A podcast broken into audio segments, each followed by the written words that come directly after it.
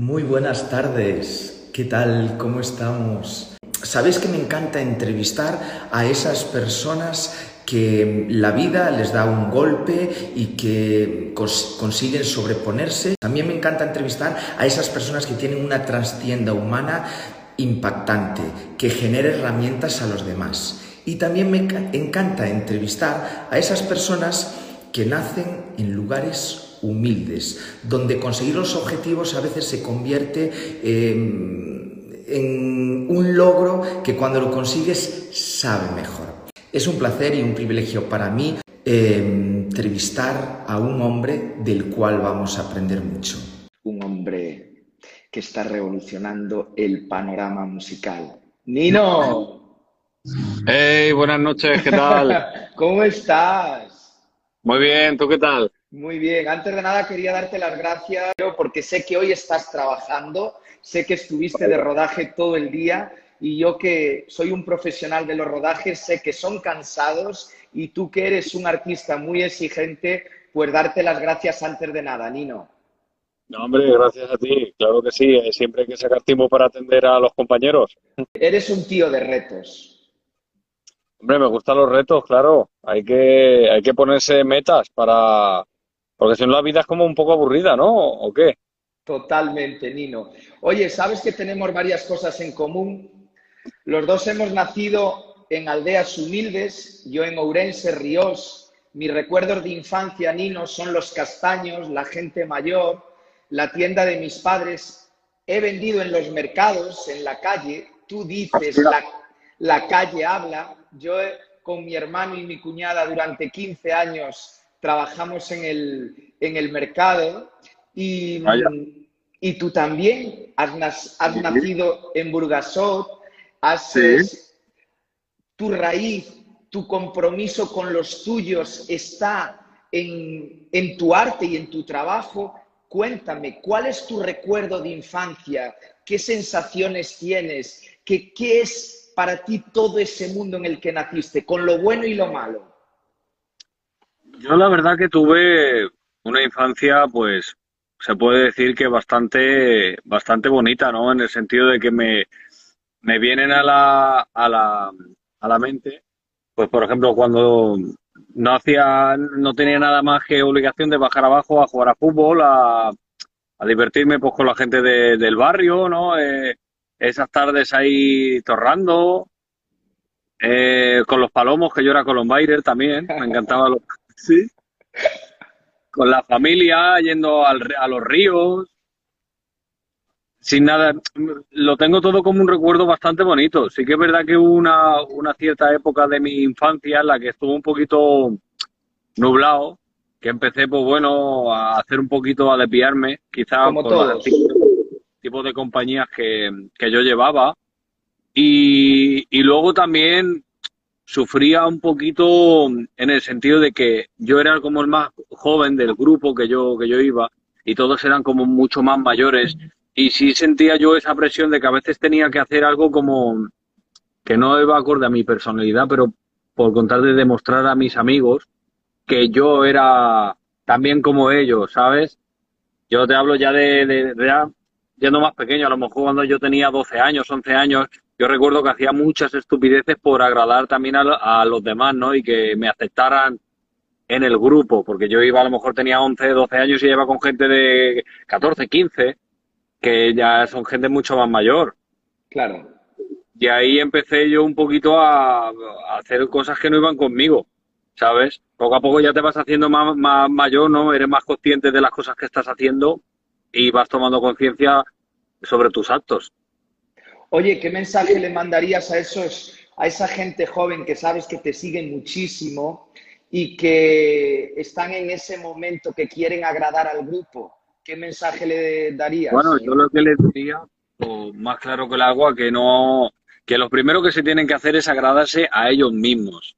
Que jamás en la vida tienes que hacer algo por agradar a los demás. Nunca hacer algo que esté fuera de tus principios por agradar a los demás, porque al final es algo que no te representa y que no vivimos para hacer, eh, para agradar a, los otros, ¿sabes? Totalmente. Entonces es el consejo que yo daría, que uno se mantenga fiel a sí mismo y que quien lo quiera o quiera estar con él, que sea por como es realmente, no por fingir nada, ¿entiendes? Totalmente.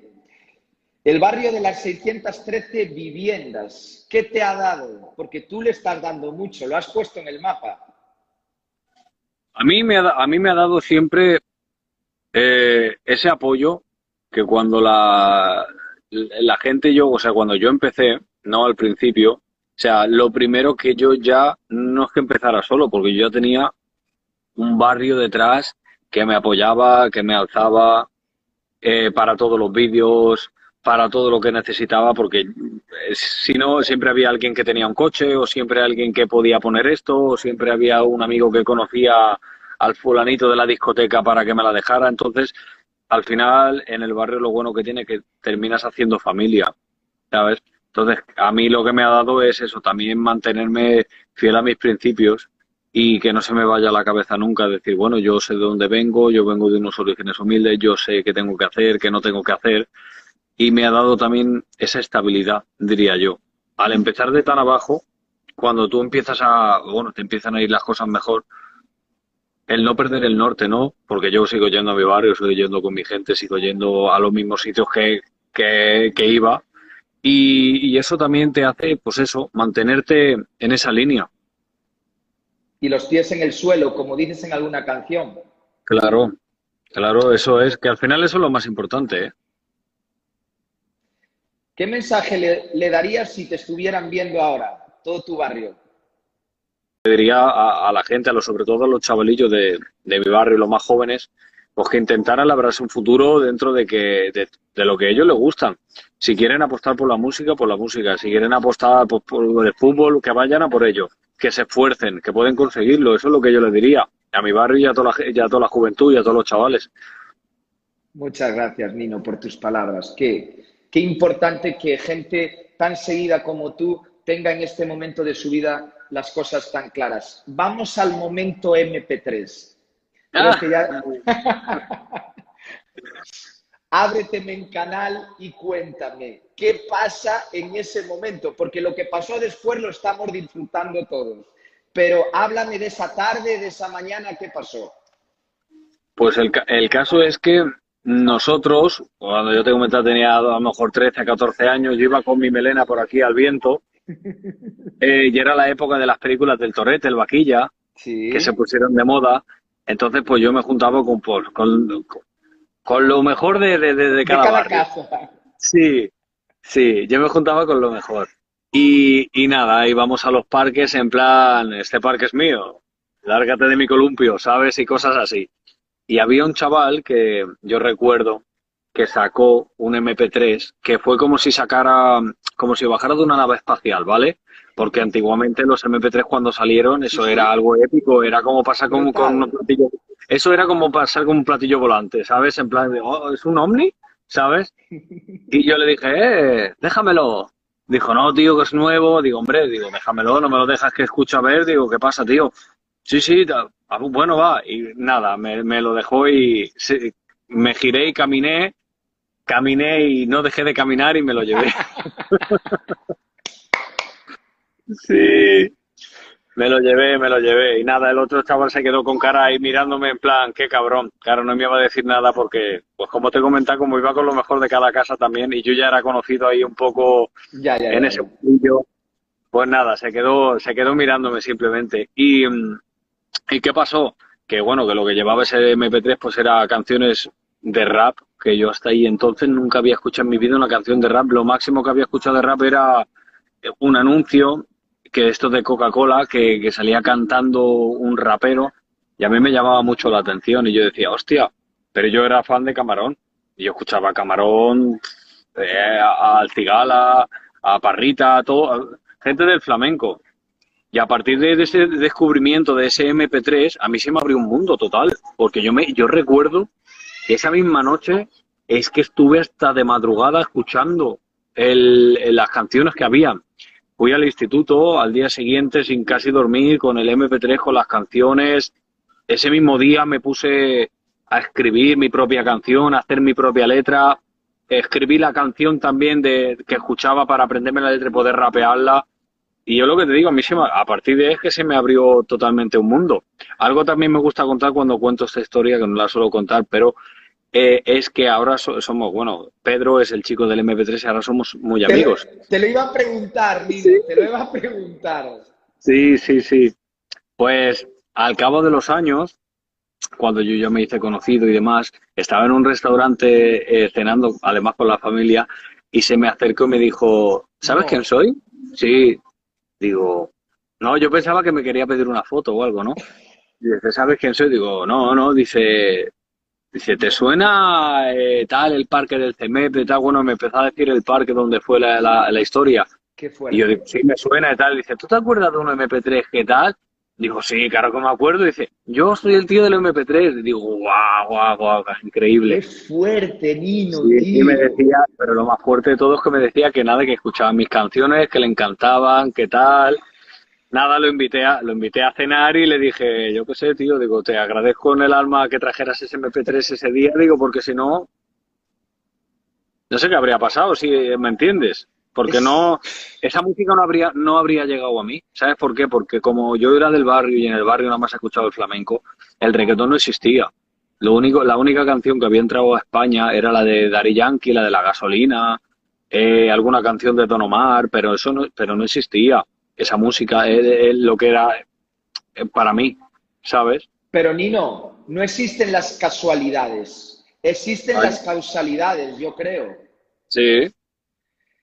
Vale, ese es el momento donde tú tienes el contacto con esa música, ese estilo de música rap, porque tú ahora haces un estilo inclasificable porque tocas de, yo creo que eres pionero en una nueva forma de hacer combinando varios estilos. Pero no fue fácil cuando tú eh, a tu entorno más cercano le dices por dónde quieres enfocar tu carrera, ¿no?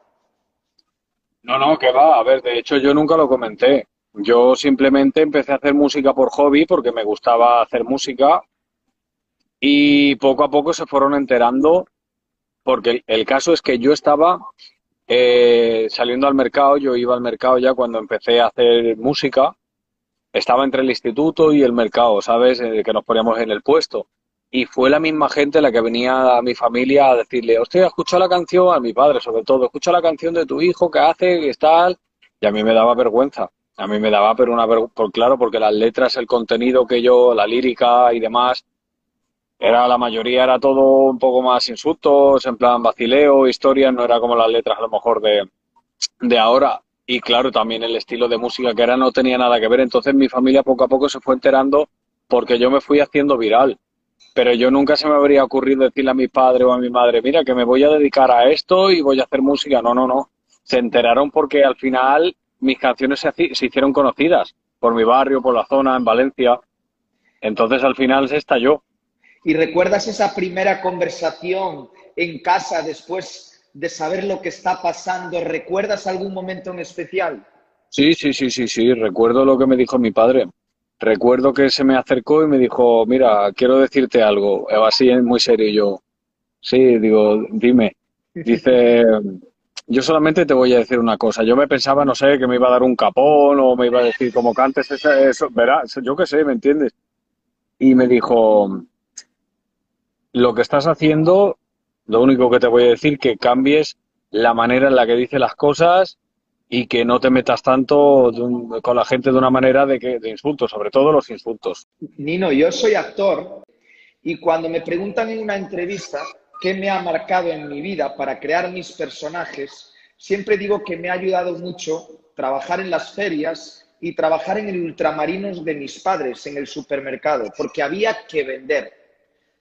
Mm. Eh, ¿Qué has aprendido tú de esa venta en la calle que habla, que llevas ahora a tu, a tu mundo musical, a tu nuevo mercado? Pues sobre todo el desparpajo eh, a la hora de, comunicarme con la gente. Porque ahí o, tienes picardía para vender y desparpajo no te comes nada, no vendes, nada. En el mercado tienes que hablar, tienes que hablar, tienes que convencer, tienes que comerle la cabeza a la gente para que te compre un zapato de 5 euros. Qué grande. verdad. Tienes que hacer malabares para que te compren.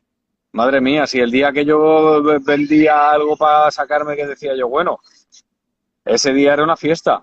Todo lo que, todas esas enseñanzas, ¿no? Eso al final, de una manera u otra, me ha servido a mí en mi vida, al día a día. ¿Sabes? Claro, que te entiendo y empatizo totalmente contigo.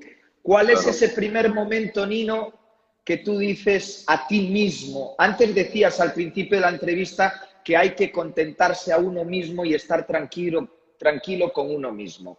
¿Cuál es ese primer momento que tú dices, la madre que me parió, la que he montado? Pues el primer momento que yo dije así fuerte fue cuando la primera vez que yo actué, que fue en Valencia, que me invitaron, fui de invitado simplemente. Yo tenía solamente dos canciones en la calle. Una era Controlando Valencia, la otra era Invicto. Y me invitaron a, un, a un, concierto, la eh, que era en las fallas de Valencia. La falla estaba a reventar. Había más de mil personas ahí en la falla. Y, y el caso es que yo era la primera vez que me subía a un escenario.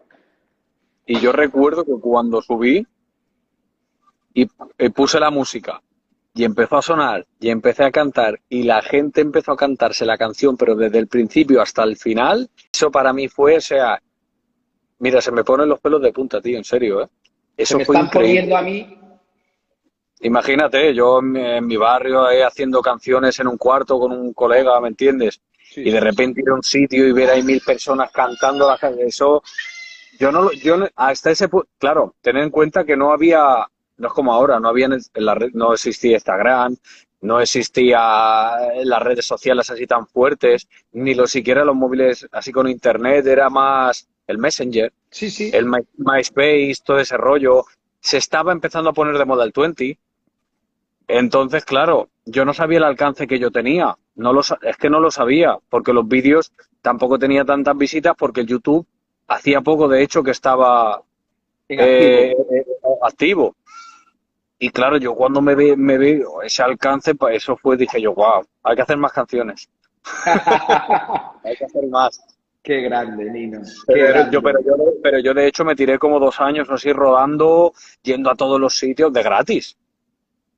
De gratis. Y, y ya llegó, claro, ya llegó un momento que la gente, yo no soy tonto, ¿no? Yo decía, joder, digo, es que la gente está, me estaba costando dinero a mí y yo no ganaba, no tenía nada, no ganaba nada, no hacía nada, o sea, yo sobrevivía con el mercado, sobrevivía y trabajaba de, me metía hasta de repartidor de al chino, eh, trabajaba descargando camiones, me metí en la obra, duré poco. Hice de todo, he trabajado así en, pero simplemente era un, era como un medio de transporte que lo que yo lo que yo quería era el poquito dinero que yo recogía era simplemente para aportarlo a mi carrera.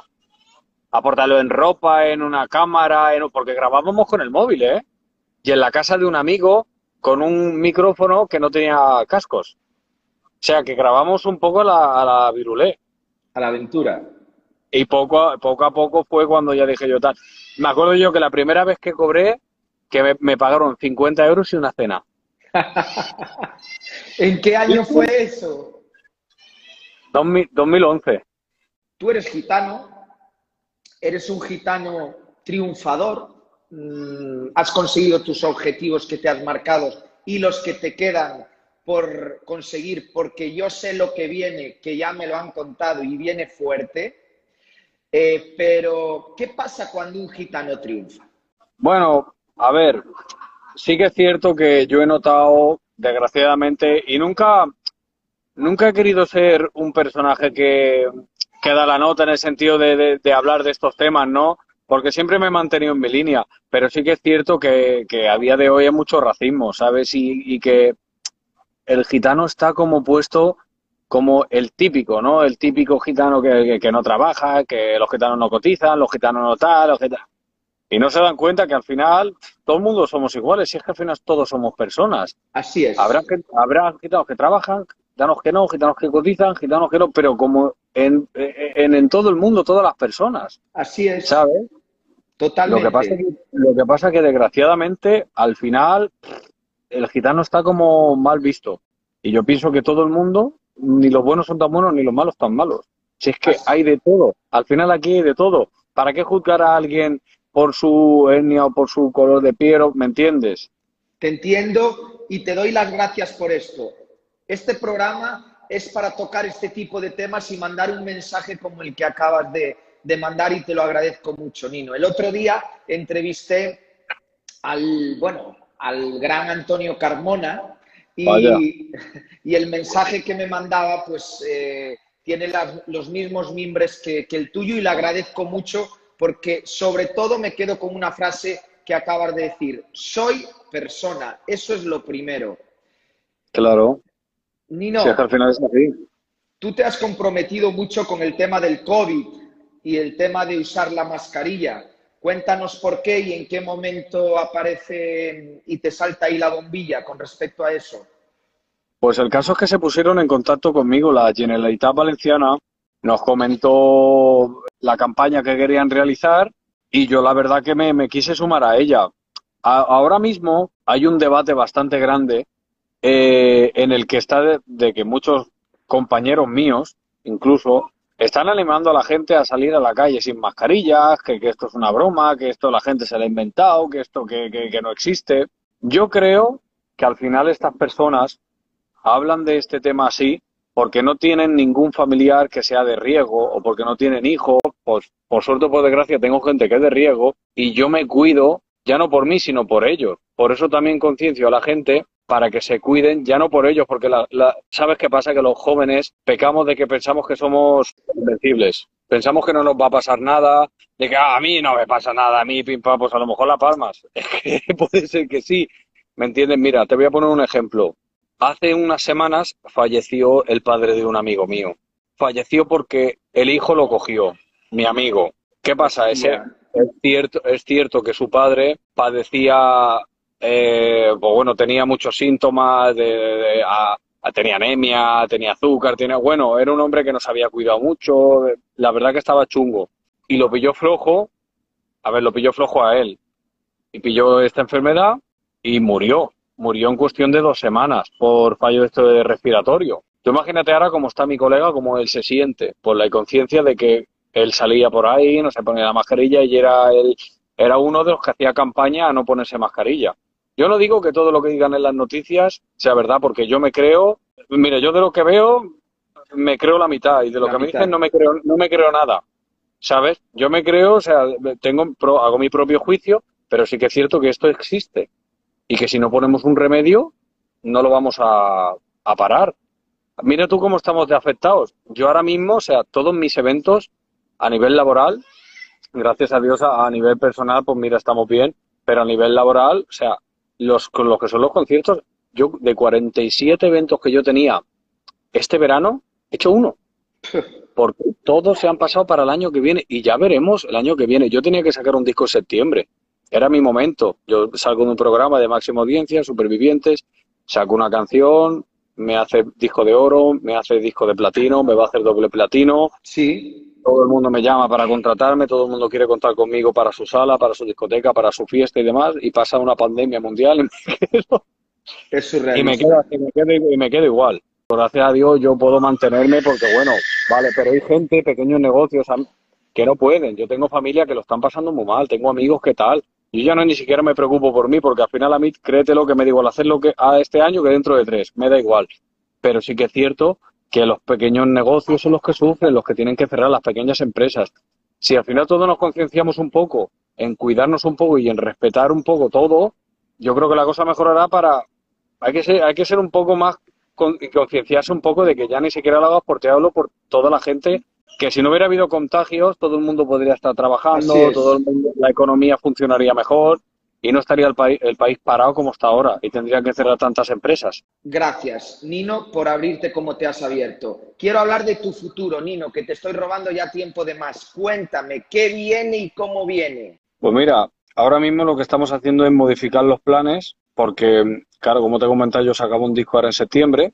Y, mi idea era que, bueno, dejé varios trabajos porque hace cosa de un año estuvimos en Miami trabajando y dejé varios trabajos allí pendientes. Mi idea era terminar el disco allí y terminar unas colaboraciones y empezar, pues bueno, hacer algo más internacional. Ahora, pues bueno, debido a la situación que hay, tenemos que modificar un poquito lo que es el plan que teníamos, pero bueno, de momento mi disco está en stand-by porque claro, como el tema de las firmas, el tema de la gira, no sabemos lo que va a pasar porque tampoco nadie nos puede dar una respuesta, pues de momento lo que estoy haciendo es trabajar en singles, trabajar en algunas colaboraciones, Viene este mes de septiembre una colaboración bastante fuerte que con un vídeo espectacular que hemos trabajado y eso va a ser lo próximo mío. Luego también de decir que estamos trabajando también, voy a adelantar en, en otra cosita con televisión. Hay proyectos que ahora mismo están en funcionamiento y están en proceso de, de terminarlos, pero lo que viene es eso, o sea, viene mi próximo single en septiembre y aparte también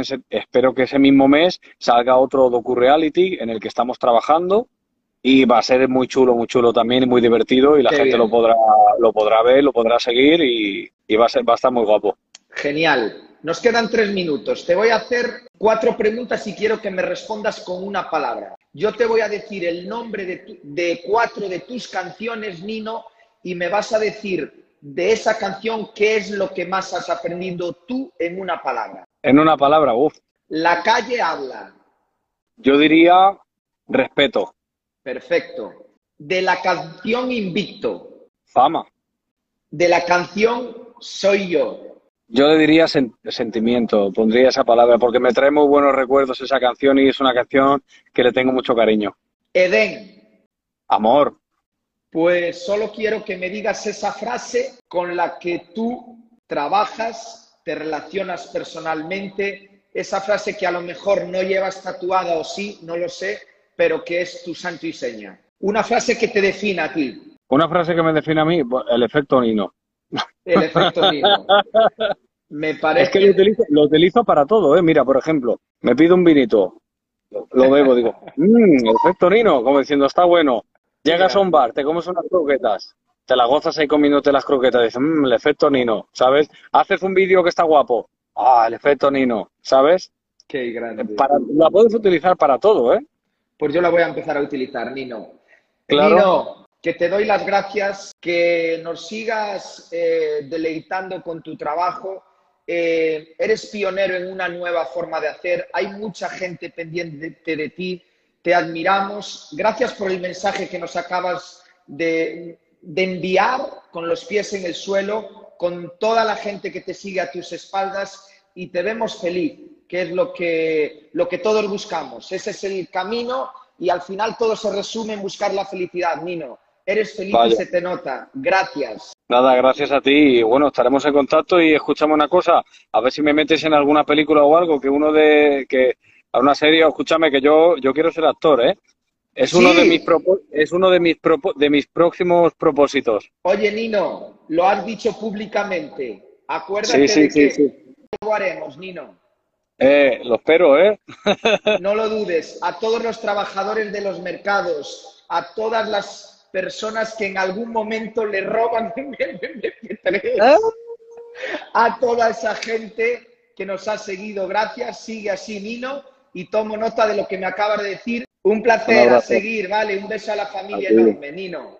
igualmente, igualmente. Chao, efecto Nino.